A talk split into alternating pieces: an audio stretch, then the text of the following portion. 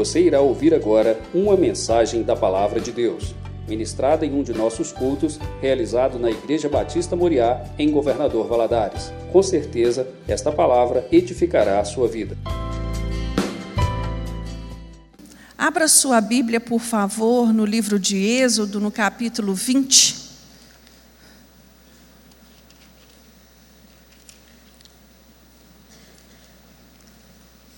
Hoje nós vamos estudar o décimo mandamento.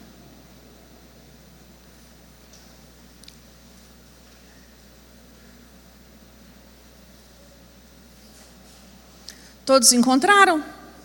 Amém? Êxodo capítulo 20, versículo 17. Não cobiçarás a casa do teu próximo, não cobiçarás a mulher do teu próximo, nem o seu escravo, nem a sua escrava, nem o seu boi, nem o seu jumento, nem coisa alguma do teu próximo. Deuteronômio 5, 21, por favor.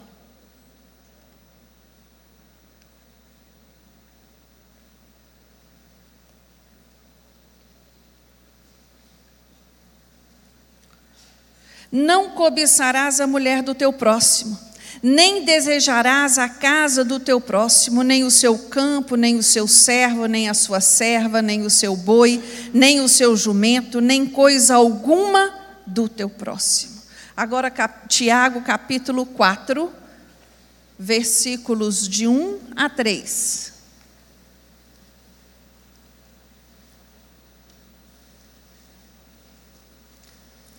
Tiago capítulo 4. De onde vêm as guerras e contendas entre vós? Não vem disto dos prazeres que nos vossos membros guerreiam?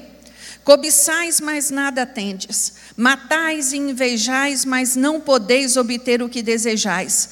Combateis e guerreais. Nada tendes porque não pedis. Pedis e não recebeis porque pedis mal, para gastar, para gastardes em vossos prazeres. Fecha seus olhos por um instante, né? acalma agora as suas emoções. Nós já louvamos a Deus, que tempo lindo, cada louvor mais maravilhoso que o outro. E agora nós vamos ser alimentados pela palavra. Senhor nosso Deus, nós te louvamos, nós te bendizemos, meu Deus, por todo o bem que o Senhor tem nos feito. Meu Deus, nos sentimos privilegiados de estar na tua casa. Nosso coração é grato por este tempo que passamos na tua presença, neste culto congregacional. Ah, Senhor amado, toma, Senhor, a nossa mente, o nosso coração, de uma maneira especial. Fala conosco, Deus. Ministra em nós, nos dando entendimento daquilo que o Senhor quer de cada um de nós nos capacita, ó Espírito Santo de Deus. Inunda este lugar com a tua presença, que possamos sair daqui cheios de ti, transformados por ti, porque é isto que a tua palavra faz, ela nos confronta, ela nos desafia e ela nos faz ver de, como se estivéssemos olhando a um espelho. Quanto mais perto nos chegamos à tua palavra, mais vemos aquilo que precisa ser mudado em nós. Por isso, Deus, abra os nossos olhos nesta manhã e nos dê entendimento é o que oramos a Ti, Deus. Senhor, tem misericórdia de mim. Ah, Senhor, o Senhor me capacita, o Senhor me dê graça, o Senhor me dê unção. É o que oramos a Ti no nome de Jesus. Amém. Então, irmãos, o título da nossa aula de hoje é Ambições Erradas. O objetivo da nossa aula é conhecer algumas questões pontuais relacionadas à cobiça, saber que esta emoção traz dores e sofrimentos indescritíveis ao homem, estar cônscio de que é possível vencer a cobiça por meio da vigilância, da gratidão, da confiança em Deus e do apego à Sua palavra. Irmãos, eu confesso a vocês que quando eu estava preparando essa aula, eu fiquei pensando que assunto oportuno para o tempo em que nós vivemos. Hoje, com o advento da internet, né, os TikToks, eu não vou saber dizer todos os nomes dessas plataformas, mas está lá no Instagram, não é? A vida das pessoas é, formatada da forma que elas desejam que os outros vejam. E isso provoca muita cobiça em quem vê. É mentira ou é verdade isso que eu estou dizendo? As pessoas, elas sofrem por idealizar aquilo que vem na vida do outro e acreditar que é daquela forma. E isso é muito sério, porque isso também afeta muito crente. E nós temos que tomar cuidado, porque quando a gente menos percebe, oh, nos encontramos enredados. Por isso, insatisfeitos com aquilo que Deus tem nos dado, entristecidos, porque alguém fez uma viagem maravilhosa, postou e eu não fiz. Porque alguém postou a casa nova e a minha não é. E assim nós vamos, desejosos, cobiçosos daquilo que não é nosso. E aqui na aula de hoje, eu queria dar logo início, né, para nós pensarmos um pouco mais profundo a respeito disso e levar você a entender que a vida humana, ela transcende, né, aquilo que é aparente. A vida humana é muito mais daquilo que aparece daquilo que nós vemos com os nossos olhos carnais. A vida é, é, é, é, ela é muito mais valorosa, muito mais especial do que isso que vemos. Mas, infelizmente, existem pessoas que desconsideram o fato da criação não ser um objeto para servir a Ele. Tudo que Deus criou para o bem e usufruto nosso, não estão aí para nos servir. Até porque, quando nós paramos para pensar, isso tudo passa. Né? Quando morrermos, não vamos levar nada. Né? Por isso, eu gostaria de chamar a nossa atenção na aula de hoje, para que nós entendêssemos que a criação, ela existe para melhorar os nossos relacionamentos. Não é lindo quando nós podemos fazer um passeio no parque com as amigas? Aquela natureza linda está ali para melhorar aquele tempo que eu estou com as minhas amigas.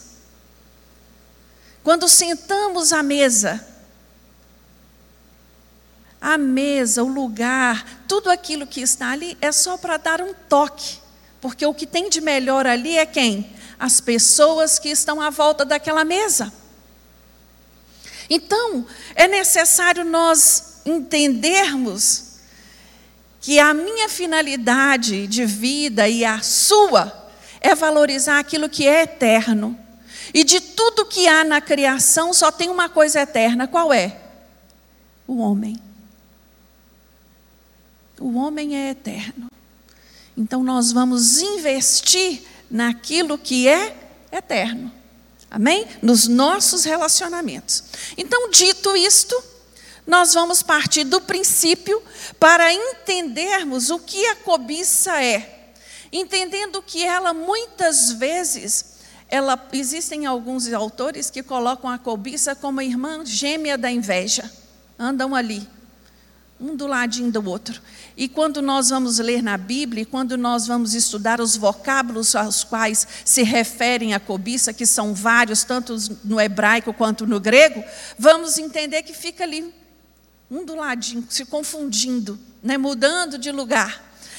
Nós queremos primeiro definir, não é, o que é cobiça, tanto no Antigo Testamento quanto no Novo Testamento. Qual o significado né, para este vocábulo? Na língua hebraica, o significado é desejo por si mesmo. Ele descreve o sentimento em que a pessoa volta-se de maneira egoísta para dentro de si e de seus apetites. Eu fico assim pensando hoje que a gente tem essas informações, esses, né?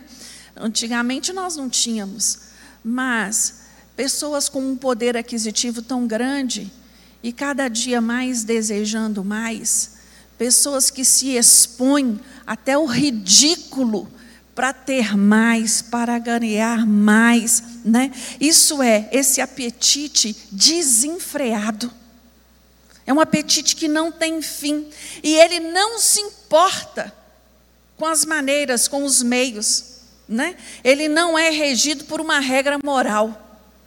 Provérbios 21, 26 nos diz assim: todo dia ele deseja mais, mas o justo dá e nada retém. Olha a comparação.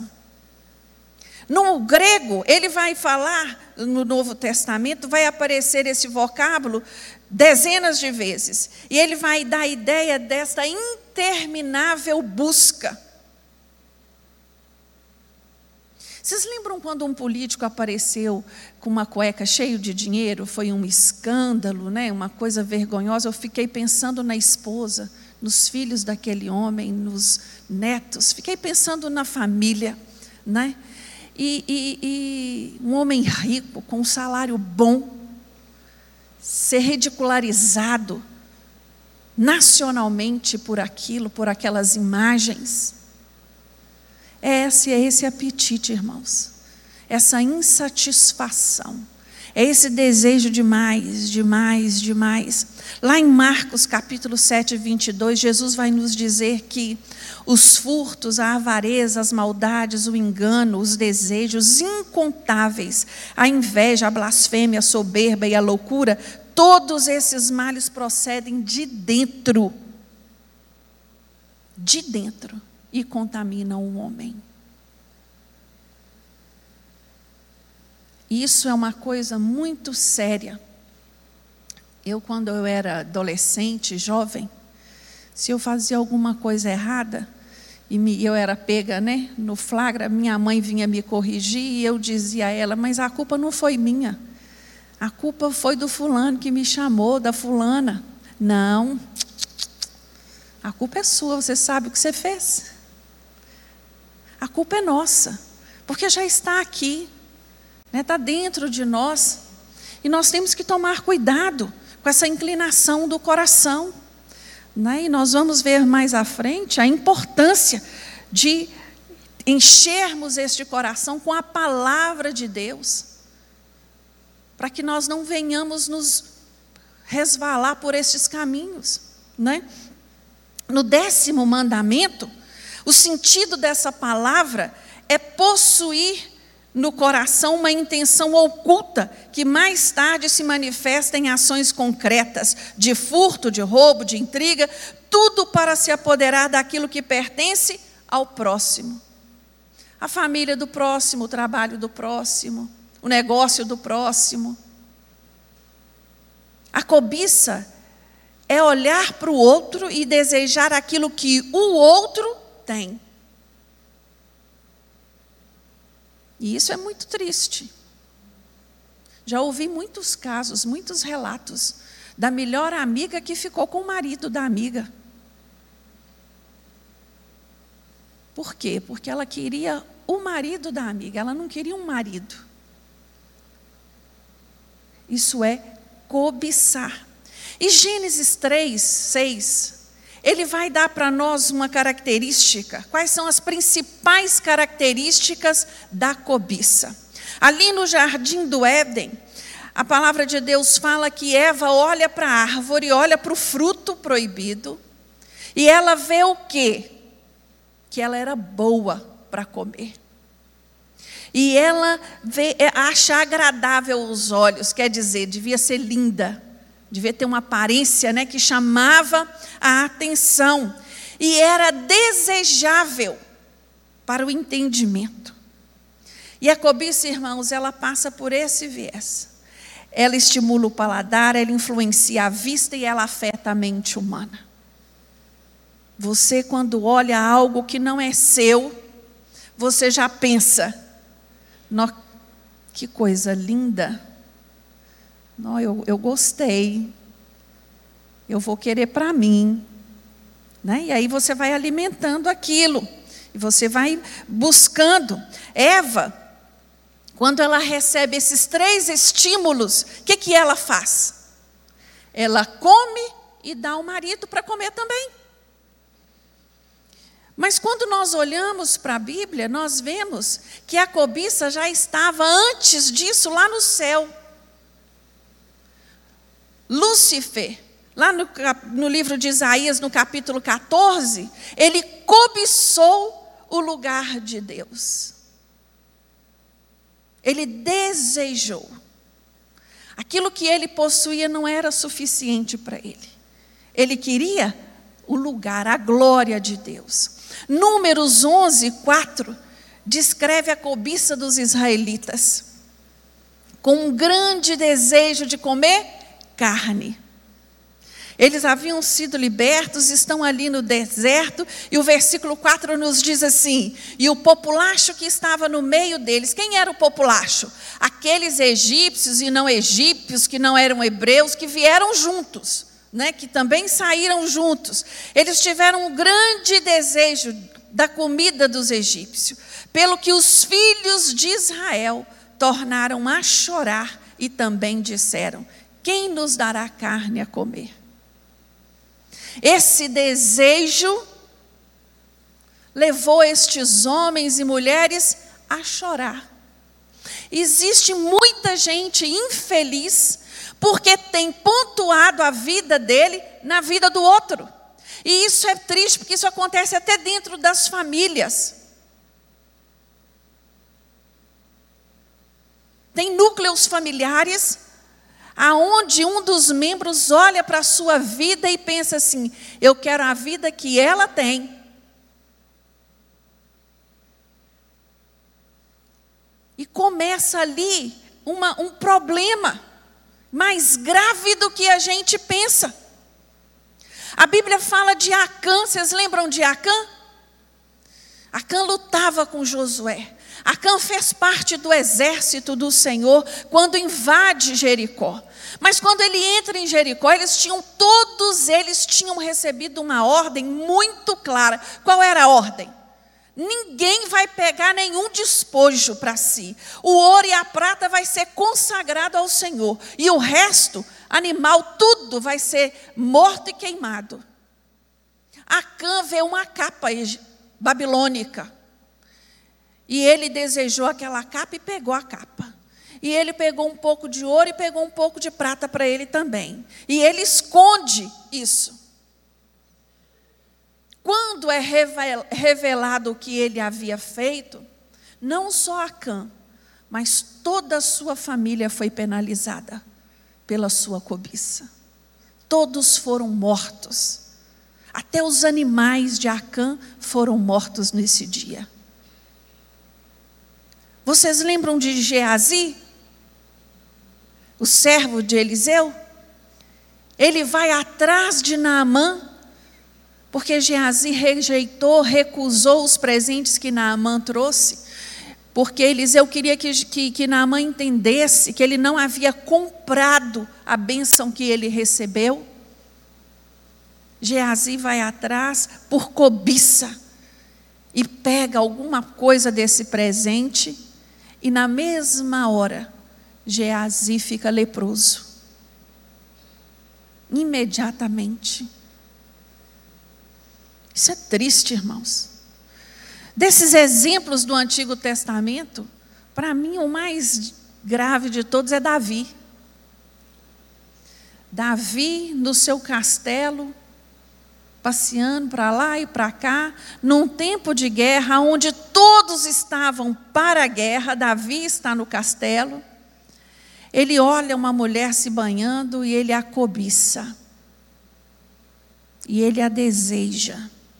E o desejo de Davi aqui não foi algo assim, não que mulher bonita. Não. Ele quis possuí-la, como possuiu. E como um abismo chama outro abismo, esta mulher fica grávida e o marido dela estava em batalha. E ali Davi começa a tramar toda uma, uma, uma, uma história, um enredo para se livrar daquilo. E isso fica claro para mim e para você que o sétimo mandamento e o sexto estão ali, olha. Não matarás e não adulterás, anda junto com não cobiçar. Resumindo uma longa história, ele acaba matando o marido desta mulher, tomando-a para si como esposa, e daí por diante, ele teve que pagar um preço muito alto dentro da sua casa, da sua família, pelos erros que ele cometeu. O livro de Provérbios, ele fala muito sobre isso. Né? Provérbios 1,19 diz assim: Tais são as veredas de todo aquele que se entrega à cobiça. Ela prende a alma dos que a possuem. É um espírito de ganância que tira a vida da pessoa, tira a vida no sentido assim, de tirar a alegria, de tirar o prazer por aquilo que ela possui. O prazer de hoje. Porque está sempre com aquele olhar no outro, no que o outro possui, no que o outro tem. O destino daquele que é dominado pela ganância pelo desejo de possuir mais e mais, é viver sem alegria e viver sem paz. Nós não fomos feitos para viver assim. Provérbios 6, 25 nos diz: Não cobiceis, não cobices no teu coração a sua formosura e nem te deixes prender pelos seus olhos, pois a prostituta te reduz, reduz a um bocado de pão. Oh, gente, como eu gostei dessa expressão. Te reduz a um bocado de pão. O que é um bocado de pão? É uma refeição? Chama a atenção de alguém? Um pedaço de pão? Não chega a ser um pão, um pedaço de pão. Não é nada não alimenta, não tem significado. E isso aqui fala muito, porque nos dias de hoje, a cultura é essa. A cultura é de trair, é de desejar outro, larga a esposa e escolhe uma novinha. Larga a família e vai para viver com uma mais nova. E aqui ele vai dizer sobre isso: não cobices no teu coração. Aquilo, irmãos, que parece ser apenas uma noite de prazer. Aquilo que parece, não, não acabou aqui, acabou. Torna-se uma vida inteira de vergonha. E isso não sou eu que estou dizendo, não. A vida afirma isso.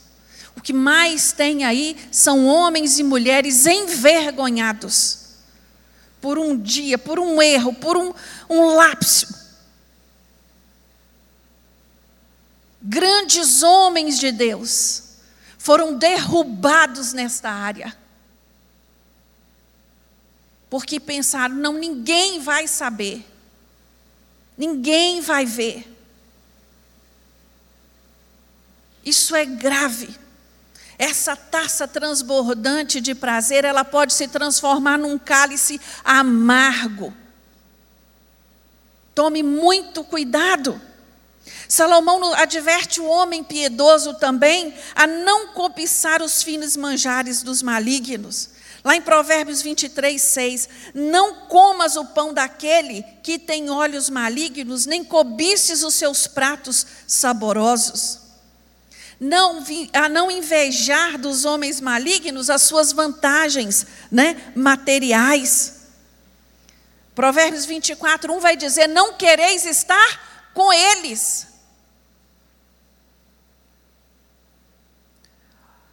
Gente, invejar, desejar, cobiçar é um sentimento subjetivo.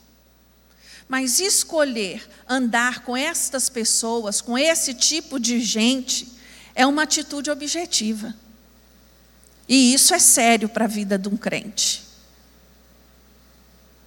Nós não associamos. A Bíblia diz que luz não anda com treva. E isso, irmãos, não é preconceito. Isso é sabedoria. Você não se coloca neste lugar. O Novo Testamento traz dezenas de referências a esse vocábulo. No Novo Testamento ele vai aparecer como pleonexia, o desejo incontrolável de possuir o mundo, poder, influência, bens materiais. Aliás, influência hoje é um nome de uma profissão né, que está aí. Crentes seguindo influências, pelo amor de Deus, misericórdia, Jesus. Nós seguimos é quem?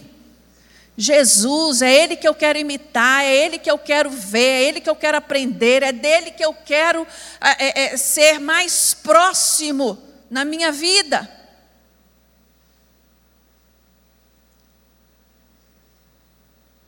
Jesus ele vai nos advertir sobre a cobiça. Ele vai dizer em Mateus 16, 26: O que adiantará o homem ganhar o mundo inteiro se ele perder a sua alma?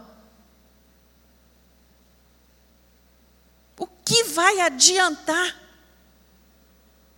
Ele vai dizer em Lucas 12, 15: Cuidai-vos e guardai-vos da ganância a vida de um homem não consiste na quantidade de bens que ele possui. Irmãos, tem, é pecado possuir bens?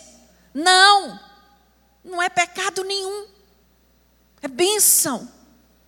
Desde que adquirido honestamente e não ocupe o lugar de Deus no seu coração. Todos os bens que Deus nos dá têm um objetivo abençoar os que estão à nossa volta. Ele tem que fluir. Ele tem que fluir.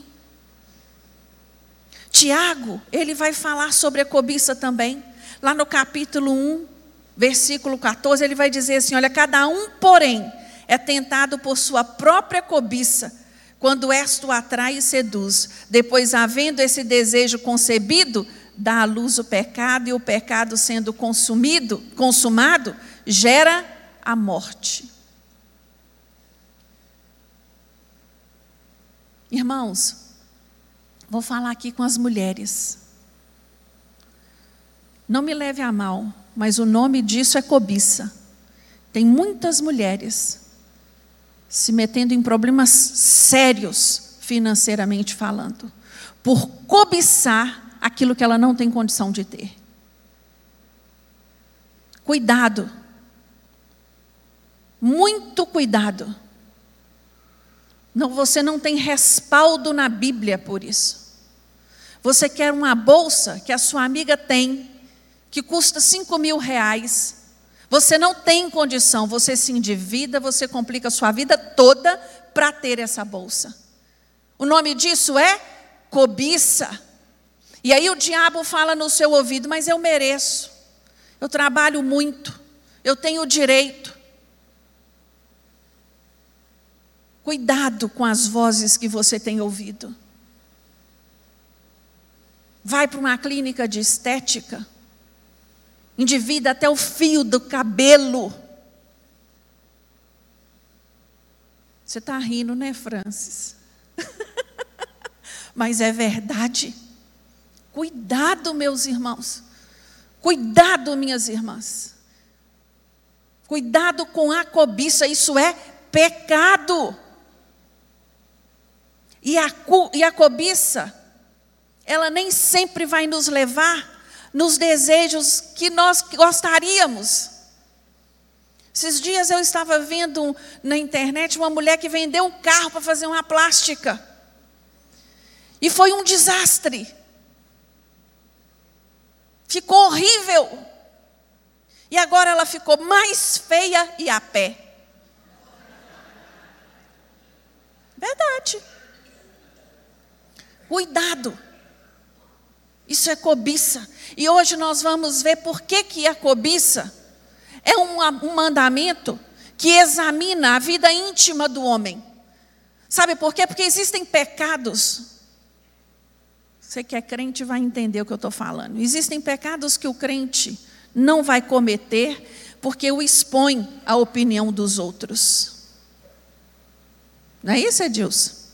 A Bíblia fala assim. O sujeito, ele esconde muita coisa. Ele pode esconder muita coisa. Mas aqui, esse mandamento, ele proíbe não só o externo, ele fala da atitude mental, ele fala da atitude interior. Ele fala de eu e você nos examinarmos a nós mesmos Ninguém pode chegar para mim ou para você e falar para você assim: olha, você está cobiçando. Porque ninguém expõe isso. Ninguém fala. Isso está no íntimo do sujeito. Ele não só trata dos motivos, mas ele vai falar das raízes. Você não vai cobiçar, você não vai desejar. Esse mandamento ele trata diretamente com as motivações do coração. Ele indaga as suas emoções mais íntimas, o que dirige os seus desejos. Aquilo que você guarda lá no íntimo do seu ser. É esse mandamento. Ele vai à área interna do homem que só você pode ir. E o Espírito Santo de Deus, se você permitir. Por que o décimo mandamento examina a vida íntima? Primeiro, para criar um sentido mais profundo do nosso pecado. É verdade que cada um de nós tem uma certa medida e um certo conceito de pecado, não é isso? Tem gente que pensa que existe pecado, que existe pecadinho, que existe pecadão. Mas Deus olha de cima e pecado é pecado. Não muda não, né? O nosso conhecimento para nos dar um conhecimento acerca dos nossos pecados. Daquilo que nós temos nos enganado. Que não que pode não estar de acordo com a realidade. Às vezes a gente até pensa, não, isso não é, não é pecado, não. Nós devemos aprender, irmãos, a conhecer melhor a nós mesmos. Paulo fala algo tremendo em 1 Coríntios 11. Examinai-se o homem a si mesmo. Quem me examina é você, Inês? Não, sou eu. Cada um examina-se a si mesmo. A escola bíblica dominical, irmãos, ela tem esta finalidade trazer a nós um entendimento um pouco mais profundo da palavra, no sentido de confrontar a nós mesmos. Existe muita gente hoje sofrendo de depressão, infeliz, por uma insatisfação pessoal. Está insatisfeito, não consegue olhar à volta e entender e reconhecer uma gratidão. Ela até fala que tem gratidão. Mas no dia a dia, no seu viver diário, isso não acontece. Nós precisamos examinar a nós mesmos para despertar mais amor por Cristo. Quando Jesus foi perguntado qual era o principal mandamento, ele respondeu o quê? Amarás, pois, o Senhor teu Deus de todo o coração, de toda a alma, de todo o entendimento e de toda a tua força. Aqueles que são convertidos verdadeiramente são movidos por que sentimento, irmãos? Pelo amor. E quem ama não fica sofrendo por essas coisas, não. Ele sofre sim. Por inúmeras outras coisas, mas por isso não.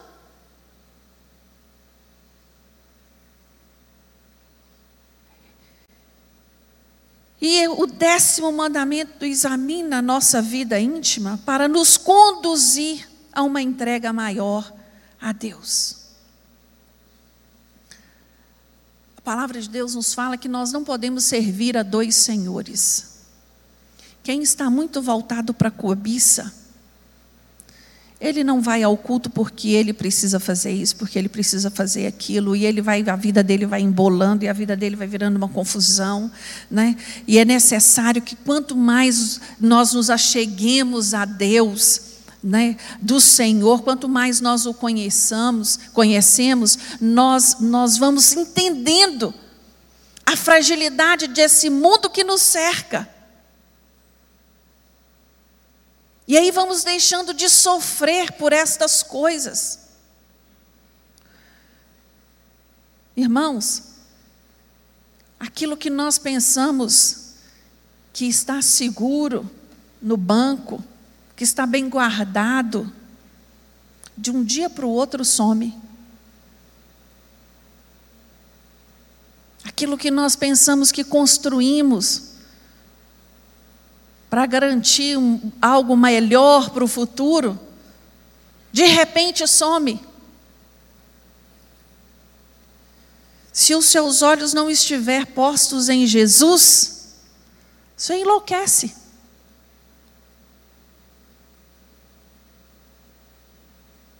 Nós temos que priorizar aquilo que realmente tem valor para a vida do crente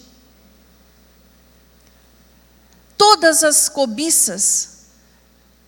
Né?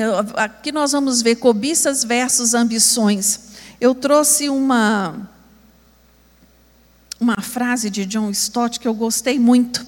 A ambição pode igualmente referir-se a fortes desejos altruístas em lugar de egoístas, piedosos ao invés de mundanos. Resumindo, é possível ter ambições para Deus? Sim. Sim, a Bíblia mostra vários exemplos: Abraão, Isaac, José, Jó. Estes homens foram altruístas. Os seus desejos foram aprovados por Deus. Porque ele, eles queriam o quê? Abençoar outros. Avançar, alcançar. irmãos, a gente faz missão sem dinheiro? Só com vontade? Não. A gente ajuda quem está necessitado sem dinheiro?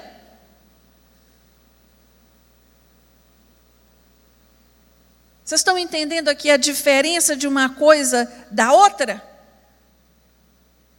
Nem todos os desejos do coração, eles são esse décimo mandamento. Nem todos. Paulo, ele nos dá esse exemplo muito lindo. Ele queria crescer cada dia mais, abrir mais igrejas, ganhar mais e mais almas para Jesus. Esse era, essa era a ambição de Paulo. E ele foi à luta atrás disso. Ambição se refere aos alvos que nós desejamos. Aquilo que nos incentiva a alcançá-los.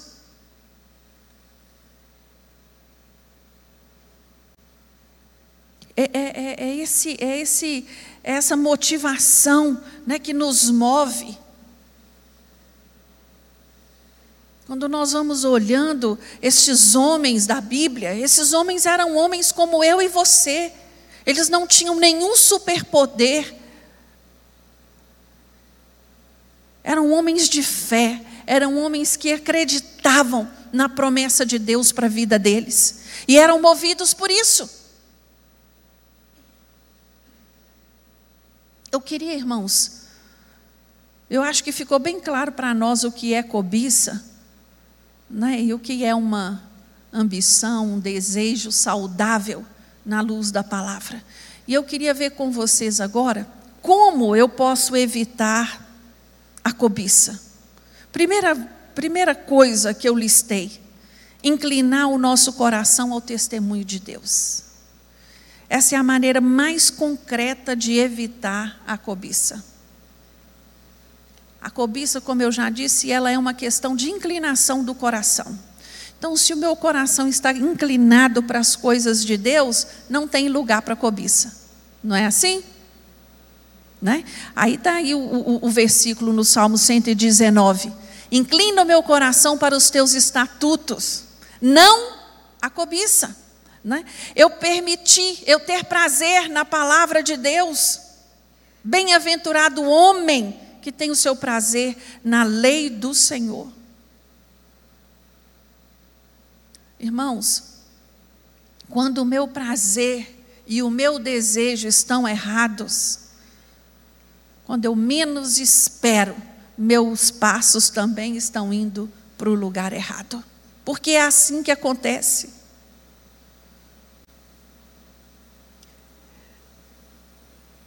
Tudo depende do meu objeto de desejo. Vocês concordam? Tudo depende. Como eu posso evitar a cobiça? Permitindo que o Senhor me cobice.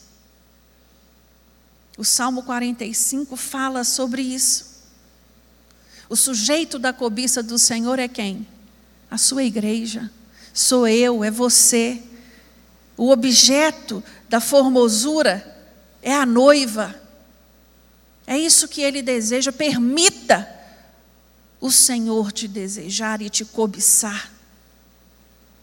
Que ele esteja perto. Não é? Buscar em primeiro lugar o reino de Deus. A perspectiva humana nos leva a cobiçar coisas mundanas. Mas a perspectiva divina nos faz cobiçar as coisas do céu. Contentar-se. Como nós precisamos aprender a nos contentar, a estarmos satisfeitos com aquilo que Deus tem nos dado. Vocês já ouviram aquela, aquele ditadozinho que fala que o jardim do vizinho é sempre mais verde? É só você passar para lá que você vai ver que não é. Nós temos que aprender a ser contente, contentes com aquilo que nós temos. Não é? Aqui ele fala, é, é, é Paulo, ele vai citar um, um, exemplo de Paulo, que ele vai falar assim: olha, em Atos 20: De ninguém cobiceis prata, nem ouro, nem vestes. Vós mesmos sabeis que estas mãos serviram para o que me era necessário, a mim e aos que estavam comigo. Tenho-vos mostrado em tudo que, trabalhando assim, é mister socorrer os necessitados e recordar as palavras do próprio Senhor Jesus. Mas bem-aventurado, mais bem-aventurado é dar do que receber. Paulo, ele tinha esta preocupação de ensinar os novos convertidos, né, o valor do trabalho honesto, a necessidade de socorrer aqueles que necessitavam de ajuda, né? Ser liberal na hora de assistir o necessitado. Ele se empenhava nisso. Como eu evito a cobiça? Assumindo conscientemente a minha condição, condição de peregrino, de forasteiro. Tudo aqui nós estamos, todos nós de passagem. Nossa pátria é onde, irmãos? O céu. É para lá que nós almejamos ir. Outra maneira de, de, de evitar a cobiça amar ao próximo.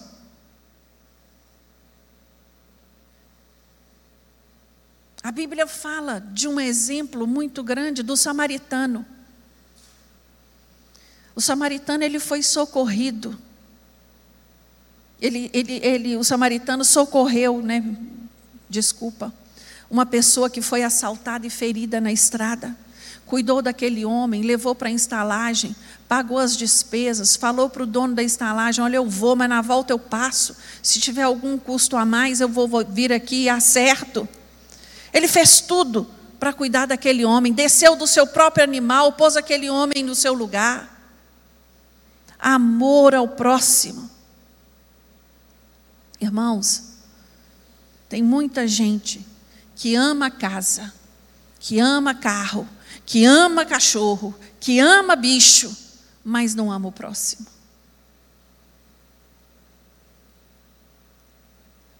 Isso tem que nos chamar, nos despertar.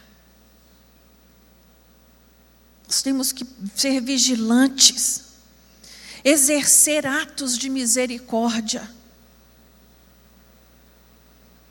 Esse versículo, eu gosto muito dele. Jesus diz assim aos seus discípulos: Tive fome e me destes de comer, tive sede e me destes de beber, era estrangeiro e me acolheste, acolhestes, estava nu e me vestistes, estive enfermo e cuidastes de mim, preso e me visitastes. Isso são atos de misericórdia, irmãos dar de comer, dar de beber, visitar os enfermos, hospedar, visitar os presos. São atos de misericórdia. E quando nós praticamos esses atos, nós vamos tomando uma consciência né, da nossa própria vida e deixando de cobiçar outras coisas.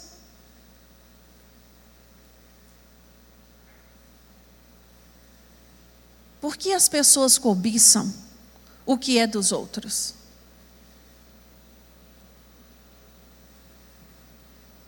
Alan Cole escreveu: em última análise, desejar e tentar obter a propriedade alheia é estar insatisfeito com o que se recebeu de Deus e assim demonstrar falta de fé em seu amor. Uma pessoa grata considera o que ela tem ela agradece aquilo que ela tem. Ela reconhece aquilo que ela tem. Ela se sente feliz por suas conquistas.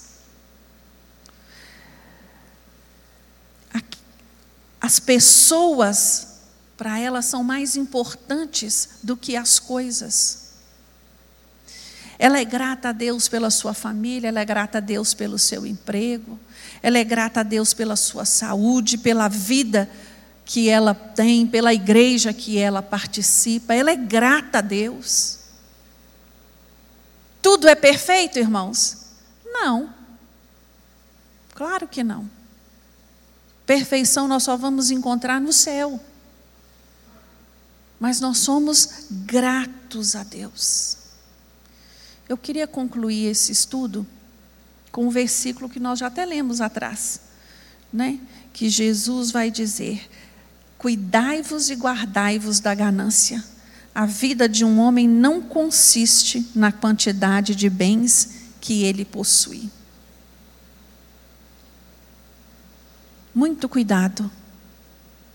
Existem pecados que prejudicam, que comprometem a sua reputação, e esses pecados você consegue até evitar, né?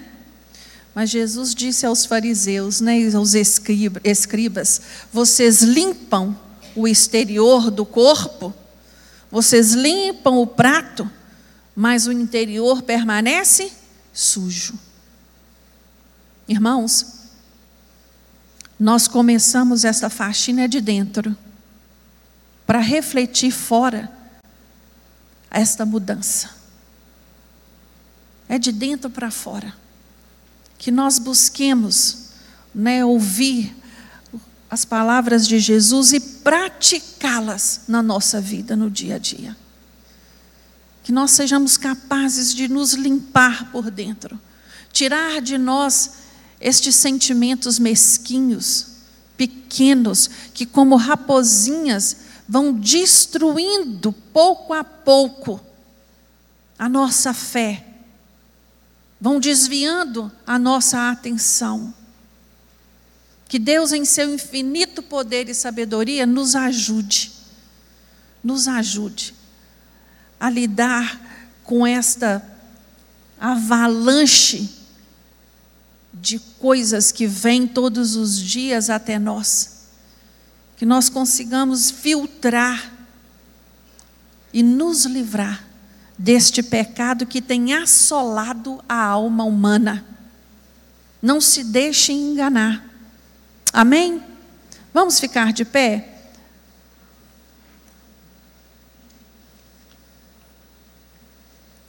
Vamos orar mais uma vez, que o Senhor nos nos dê né, esta, esta condição de olhar para dentro de nós, de examinar a nós mesmos e ver aquilo que precisa ser melhorado, aquilo que precisa ser tirado. Irmãos, nos meus anos de, de crente, eu tenho visto algo tremendo. Ninguém dobra o braço de Deus. Ninguém convence a Deus. Você muitas vezes tenta resistir à palavra, resistir às mudanças que o Espírito Santo de Deus espera de você e vai ali, sofrendo e pagando cada dia um preço mais alto pelos seus próprios erros. Então peça ao Senhor nesta manhã, Senhor, me ajude tenha misericórdia de mim. Tira de mim toda e qualquer dureza, toda e qualquer indiferença que não tenha permitido o teu Espírito Santo trabalhar na minha vida. Senhor meu Deus, nesta manhã tão maravilhosa em que nos reunimos na tua presença, nós queremos, Deus, te pedir mais uma vez que a tua palavra venha encontrar um terreno fértil no nosso coração meu Deus, todas as vezes que paramos para estudar a tua palavra, estamos dizendo ao Senhor o desejo do nosso coração que é ser mudado. Meu Deus, nos dê a humildade suficiente para reconhecer aquilo que não agrada ao Senhor. Nos dê, meu Deus, a força necessária para mudar aquilo que precisa ser mudado. Meu Deus, nesta manhã nós queremos dizer ao Espírito Santo de Deus que Ele venha entrar em nosso coração. Você é convidado, Espírito Santo, entra em nós, entra naquele lugar mais profundo do nosso ser, trabalha naquilo que nós temos tentado esconder dos outros. Ah, Deus, queremos ser crentes irrepreensíveis diante do Senhor. Queremos ser uma igreja lavada e remida. Queremos que as nossas vestes sejam vestes limpas no nome de Jesus. Meu Deus, ajuda-nos Ajuda-nos a sermos crentes melhores, pessoas que exalem o teu bom perfume, pessoas livres, meu Deus, dessa insatisfação que toma conta do nosso mundo nos dias de hoje. As pessoas guerreiam, brigam, se matam por coisas materiais. Meu Deus, que estejamos livres disso, livre deste tipo de ambição, livre deste tipo de cobiça. Ah, Deus, queremos ter um coração sarado, queremos ter emoções equilibradas, queremos ter uma mente limpa, livre destas influências, no nome de Jesus. Abençoa os nossos jovens, meu Deus, que estão adentrando no mercado de trabalho, que a motivação deles, meu Deus, não seja a cobiça, mas sim o desejo de se sair bem profissionalmente para te servir cada dia melhor, que ele possa testemunhar de quem é Deus na vida dele, por onde ele for no nome de Jesus. Meu Deus, abençoe os homens desta igreja, reveste-os, meu Deus, com a tua unção, com a tua graça, que eles possam, meu Deus, dar exemplo dentro de casa de interesa, de interesa de caráter, de conduta, no nome de Jesus. O que adianta ser crente na igreja e dentro de casa dar um exemplo péssimo? Ah, Deus, ajude as mulheres desta igreja, reveste-as com a tua sabedoria no nome de Jesus. Livra, Deus, as mulheres deste desejo que muitas vezes permeia as emoções de querer mais, mesmo não podendo. Ah, Deus, ajuda, Senhor, no nome de Jesus. Nos dê, Deus, um coração íntegro, um coração quebrantado, um coração inclinado à tua palavra, inclinado ao teu amor, inclinado a ti, Senhor. É o que oramos a ti no nome de Jesus. Amém.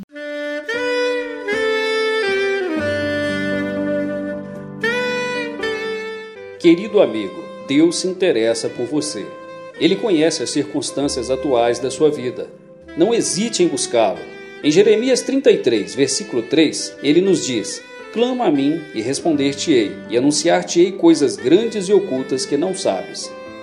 Esperamos que a mensagem ouvida tenha falado ao seu coração e que você e sua família sejam abençoados pelo Senhor Jesus.